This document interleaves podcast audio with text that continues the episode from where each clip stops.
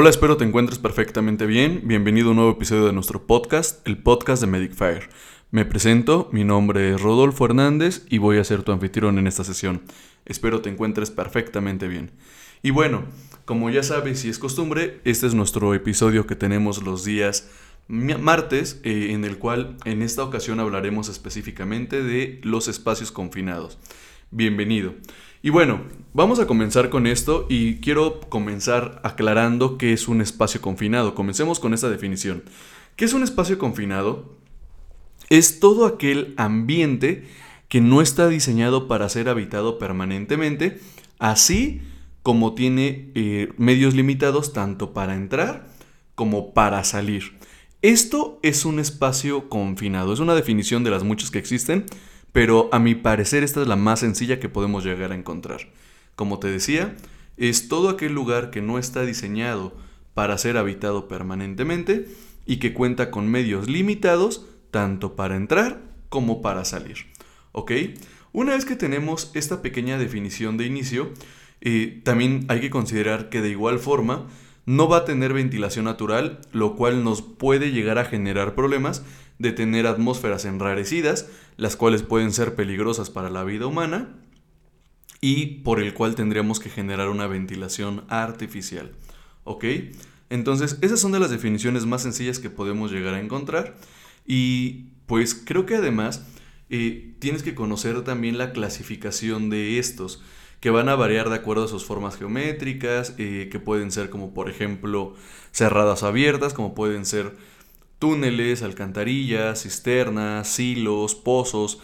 Hablar de espacios confinados es hablar de un sinnúmero de lugares, los cuales cada uno tendrá su característica. De igual forma, estos se dividen en tres clases, A, B o C. Esto va a ser de acuerdo al grado de peligro que tenga la, que, que, del grado de peligro que ponga a cada uno de los trabajadores. Comencemos con los de clase A. Son todos aquellos que corresponden a donde existe un, peligro inminente para la vida.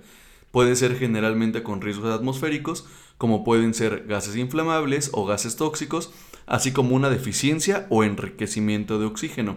Esto que podríamos platicar. Por ejemplo, un contenedor que transporta materiales peligrosos sería un clase A. Otro, Podría ser, por ejemplo, una planta de tratamiento que tuvieras que ingresar. Otro podría ser un captador de aguas residuales. No sé, también existen muchísimos puntos.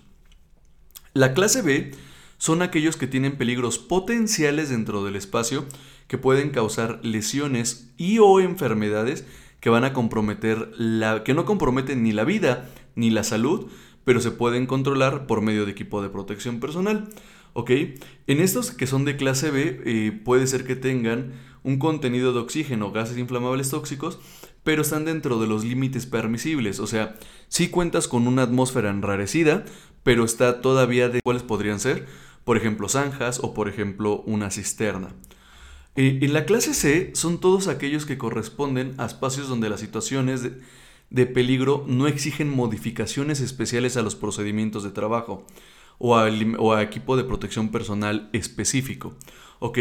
Estos, por ejemplo, podrían ser tanques nuevos, eh, fosos abiertos al aire libre, cañerías nuevas, eh, etc. Fíjate, si tú te das cuenta, aquí ya tenemos una, una clasificación bien importante entre los tres. Recuerda, clase A está en peligro inminente la vida por la razón que gustes, que pueden ser atmósferas completamente eh, enrarecidas y las cuales nos pueden generar problemas. La clase B son aquellos que sí pueden generar alguna clase de peligro, pero es relativamente controlable utilizando el equipo de protección personal y llevando a cabo el procedimiento de manera efectiva. Y los de clase C son aquellos que no van a exigirnos una condición específica porque podría ser un lugar que todavía no ha sido utilizado, como platicábamos tanques nuevos o tubería completamente nueva. ¿Ok? De igual forma, en otras ocasiones la clasificación se realiza con, con, una primera y una segunda categoría, independientemente de lo que ya platicamos de A, B o C. y por ejemplo, en la primera categoría se requiere una autorización de entrada por escrito, así como un plan de trabajo diseñado específicamente para las tareas que se van a realizar al interior de ese espacio confinado. En la segunda categoría precisa una seguridad en el método de trabajo con permiso para entrar sin protección respiratoria una vez que se realizaron las mediciones. Aquí es importante aclarar que tú debes de tener un monitoreo atmosférico al interior del espacio confinado en todo momento, porque estas situaciones que tú tuviste en un inicio podrían modificarse al transcurso y al pasar el trabajo. ¿Ok? Y una tercera categoría se basa en inspecciones y en la experiencia de estos espacios. Es una clasificación que nos marca OSHA, pero yo sí te quiero recomendar que cualquier trabajo en espacio confinado, el que sea sin importar que sea un trabajo complicado o que sea un trabajo muy simple, siempre cuentes con un permiso de trabajo riesgoso, ya que esto te va a garantizar que tú tengas un equipo de rescate, que cuentes con todas las medidas de seguridad, que a lo único que nos van a garantizar es que tú en todo momento estés cuidando tu vida. Ahora, otro punto importante que tenemos que tener considerado dentro del espacio confinado es tu protección respiratoria. Y la verdad es que si tú no tienes considerada tu protección respiratoria, vamos a tener un problema bastante fuerte. Porque al interior yo no sé cuál sea la concentración más alta que puedas llegar a tener de algún gas o la deficiencia específica de algún gas. Por eso es que se utilizan tanto los equipos de respiración autocontenida o también conocidos como SCBAs. Y podríamos tener el uso de full face o de medias mascarillas y con un canister específicamente diseñado. Pero sí tienes que tener conciencia de que cada uno de estos equipos tiene sus ventajas, pero así como tiene sus ventajas, tiene sus limitantes. Por ejemplo, el SCBA va a tener la limitante de que solamente tienes aire durante un periodo de tiempo muy específico. Las full face te van a filtrar algún gas específico o alguna partícula específica, pero no te van a garantizar que cuentes con el, con el suficiente nivel de oxígeno al interior. Entonces, dentro de cada uno de estos sistemas, tú tienes que tener consciente cuáles son los puntos importantes a considerar dentro del mismo. Otro de los riesgos que puedes llegar a encontrar dentro de un espacio confinado podría ser, por ejemplo, que al momento de salir del mismo, pensando por ejemplo de un, de un alcantarillado, es que sufras un accidente con un vehículo. Quiere decir que tendrás que tenerlo aislado. Puedes tener también caídas a distinto nivel. Por ejemplo, que el, al interior del espacio confinado, la escala que, con la cual estás trabajando se llega a derrapar o que no esté perfectamente sujeta. De igual forma, riesgo por contacto eléctrico, directo o indirecto, también es un punto importante que debes de considerar o que tengas desprendimiento de algún objeto al interior del mismo. Y como te comentaba anteriormente, pues el riesgo por asfixia o inmersión eh, es un punto importante. Yo no sé si este, este, este lugar en el que tú estás trabajando presente lodos, presente líquidos.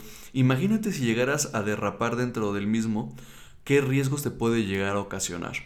Eh, igual, en este caso, por el, por el mismo tipo de espacio, puedes tener riesgos térmicos, Puedes tener riesgos por contacto con sustancias químicas, puedes tener riesgos biológicos o con objetos eh, filosos. Y puedes tener dentro de este espacio un riesgo climatológico. Imagina, tú estás trabajando en este momento en un sistema de drenaje y comienza a llover. ¿Cuánto puede aumentarnos este riesgo, no? O simplemente un riesgo ergonómico tu misma posición corporal no te permite trabajar de manera efectiva y puede ocasionarte un daño al interior. Ahora, Vamos a hablar de los límites permisibles de trabajo para que lo podamos tener perfectamente claro y comencemos con uno de los principales que es el oxígeno. En el caso del oxígeno, recuerda que la concentración que tenemos de oxígeno es del 21%, del 21% siempre y cuando estés a nivel de mar. Una concentración más común que podemos llegar a encontrar de oxigenación al medio ambiente es del 20, también conocidos como explosímetros, te van a marcar una fase de alerta cuando llega el 19.5% de concentración, quiere decir que ya comenzamos con deficiencias de oxígeno o nos puede llegar a marcar la alarma sobre el 23.5%. ¿Esto qué nos quiere decir? Que tenemos una saturación excesiva de oxígeno y nos puede llegar a ocasionar problemas. Son como los podemos llegar a encontrar. El, fabricante o el distribuidor te puede hacer alguna modificación sobre estos parámetros. Claro, va a depender de tus condicionantes y de lo que tú quieras poder llegar a, considerar. De igual forma, puedes llegar a tener el límite inferior de explosividad, que es el EL. Eh, cuando estos gases o vapores exceden el 10% de su límite, se va a activar la alarma. De igual forma, concentraciones como por ejemplo pueden ser pentanos, también te va a llegar a marcar esta alarma atmosférica. Y en el caso de que tú llegues a presentar residuos en forma de polvos, polvos o neblinas o vapores, tendrás que hacer una revisión cada metro para garantizar que las condiciones no son riesgosas para tu salud. ¿Ok? También considera cualquier sustancia que en la atmósfera provoque efectos inmediatos como puede ser irritación en los ojos, que te impida respirar de manera correcta, que te esté provocando tos, tenemos un problema importante. ¿Ok? De igual forma, concentraciones de polvos podría llegar a ser un punto importante. ¿Cuáles son de los puntos que debes de tener perfectamente previstos antes de ingresar a tu área de trabajo? todo tu previo.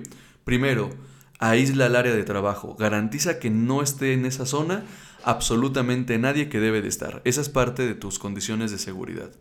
De igual forma, limpia y ventila completamente esta atmósfera para que garanticemos que al interior se encuentran los menores riesgos posibles y con esto poder ayudar a que tengamos una mejor seguridad. ¿Ok? De igual forma, evalúa permanentemente el ambiente al interior. Esto puede ser por medio de un medidor de mezclas explosivas de varios gases o podría llegar a ser por un medidor específicamente individual que te va a marcar uno, exagerados dos gases. ¿Ok? Entonces, tienes que tenerlo previsto. Ahora, esto ¿qué se tiene que hacer? Ya tienes tus medidas de seguridad, ya lo tienes previsto, ya lo tenías contemplado, ya tuviste todo esto. De igual forma, elabora tu plan de rescate, el cual va a garantizar que en caso de que nosotros llegáramos a tener un problema al interior, pueden sacarme de la manera más rápida y segura. Esto es solamente pensado en tu seguridad. El trabajo en los espacios confinados es un trabajo bastante complejo, ya que de él depende que tengamos cuestiones tanto de trabajo en alturas, como de un sistema de protección respiratoria, como de un sistema de rescate o de autorrescate, con sistemas de vigía y todo. Entonces, tú tienes que, tú debes de capacitarte, debes de permanecer siempre alerta y debes de contar con un equipo el cual garantice que el trabajo se va a realizar lo mejor posible, pero independientemente que se realice de mejor manera este trabajo, que en caso de ser necesario puedan rescatar a la persona que está realizando el mismo. Por esa razón es que los trabajos de espacios confinados se consideran trabajos de alto riesgo, ya que anualmente siguen dejando una cantidad bastante importante de víctimas y la gran mayoría de estas no fue por una cuestión propia del trabajo, fue por exceso de confianza. Entonces, yo con esto a qué te invito, a que te sigas preparando, a que sigas leyendo. Ubica nuestra, nuestra norma oficial mexicana, que es la 033 de la Secretaría del Trabajo, la cual nos habla de las condicionantes del el trabajo en los espacios confinados. Puedes tener referencia de bibliografías internacionales, como puede ser NFPA o como puede ser OSHAS. Esto te va a ayudar de verdad a que realices tu trabajo de manera constante, de manera efectiva y de manera segura. Como siempre para mí es un placer poderte platicar de temas muy amplios en un espacio muy pequeño y buscando que con esto tengas una mejor visión de lo que se realiza el día con día. Y no me queda otra cosa más que despedirme, agradecer tu compañía, que tengas un excelente día, que tengas un excelente trabajo y recuerda seguirnos en nuestras redes sociales, que es facebook.com diagonal medicfire, Twitter es twitter.com diagonal medicfirepc e Instagram que es instagram.com diagonal medicfire consultores. Que tengas excelente día y hasta pronto.